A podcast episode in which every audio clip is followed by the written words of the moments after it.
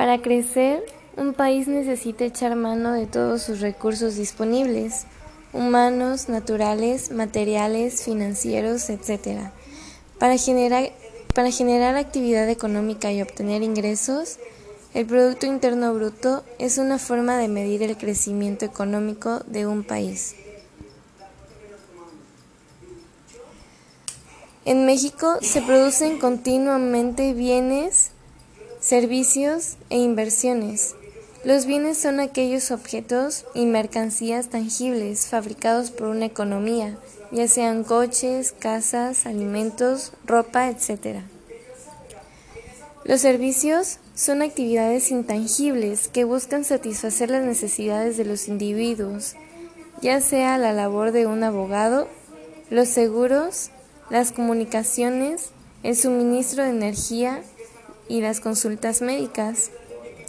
Las inversiones se realizan en casas, carreteras, puentes, edificios, en oficinas, departamentos o aeropuertos.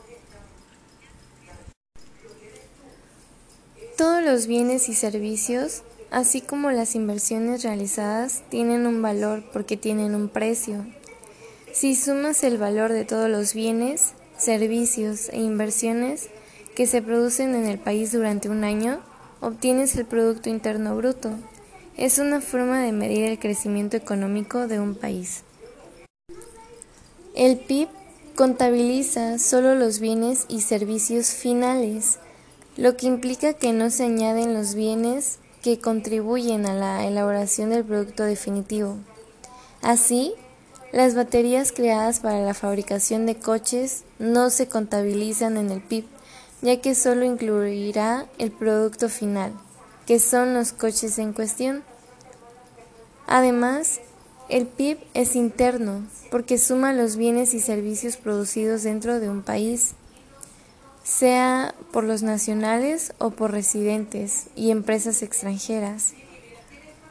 Por ejemplo, si un mexicano trabaja en Estados Unidos, entra en el PIB norteamericano. Por último, se calcula durante un año por lo que no se contabilizan. Por ejemplo, los productos de segunda mano con varios años de antigüedad vendidos durante ese ejercicio. Tales productos ya se contabilizaron en el momento que se fabricaron. A todos nos interesa saber si nuestro país está creciendo o no, es decir, si se produjo más o menos que el año anterior. Por eso es muy común que al hablar del PIB no se mencione su valor en dólares o en la moneda local, sino más bien en, qué porcentaje creció o disminuyó. Respecto al año anterior, a ese porcentaje se llama tasa del crecimiento del PIB. Crecimiento positivo del PIB. Así, por ejemplo, escucharás que se espera un crecimiento del 3% en el PIB para el próximo año, lo que significa que habrá más inversión en edificios, casa o maquinaria, y que se producirán más bienes y servicios. Esto es beneficioso para todos porque habrá más empleo y más oportunidades para hacer negocios. El crecimiento negativo del PIB, por el contrario, si la tasa del PIB es negativa durante un periodo determinado, la producción y actividad económica del país no aumentará y estará en, en recesión. En estas condiciones es probable que haya más desempleo y que esto afecte seriamente a muchas familias. Las fluctuaciones en, el, en, la producción total de una nación tienen efectos en el desempleo y que es una situación difícil para las personas. Los economistas miden el tamaño de la economía utilizando las cuentas nacionales que cuantifican en las fluctuaciones.